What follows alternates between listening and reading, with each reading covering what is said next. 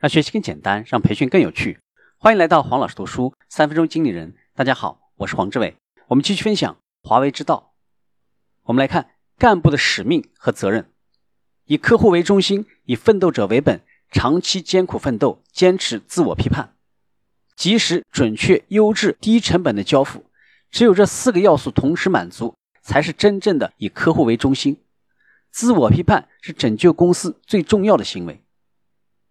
领导者最重要的才能就是影响文化的能力，思想权和文化权是企业最大的管理权。创造能有效激发团队战斗力的环境，让大家奋斗。每个领导者要学会领导方法，去创造环境，让大家奋斗。部署的成功就是领导者最大的成功。带领团队奋斗的过程中，要做到用兵狠，爱兵切。铁军是打出来的，兵是爱出来的。在不断的改良中前进，坚持改进、改良和改善，反对大刀阔斧，反对急躁冒进。因为牵一发而动全局，随意的改进就是高成本。提倡循序渐进，提倡继承和发扬，提倡改良。任何一个新的主管上任的时候，他不能够大幅度的推翻前任的管理，他的变革超过一定的限度的时候，将会被弹劾。企业管理的目标是流程化的组织建设。从端到端，以最简单、最有效的方式来实现流程贯通。从客户的需求端来，到准确及时的满足客户需求端去。流程有三个作用：一是正确及时交付；二是赚到钱；三是没有腐败。企业间的竞争说穿了就是管理竞争。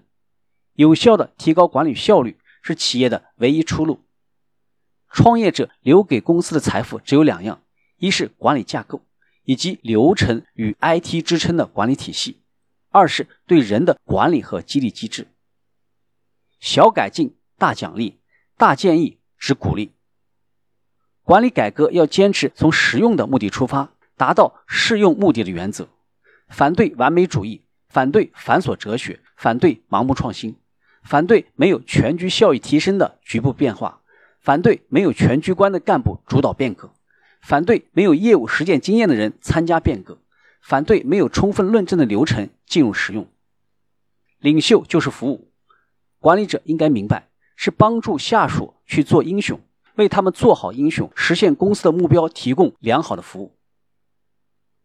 今天的分享就是这样，请关注黄老师读书，每周你都将收到我们推送的黄老师读书的文字版本。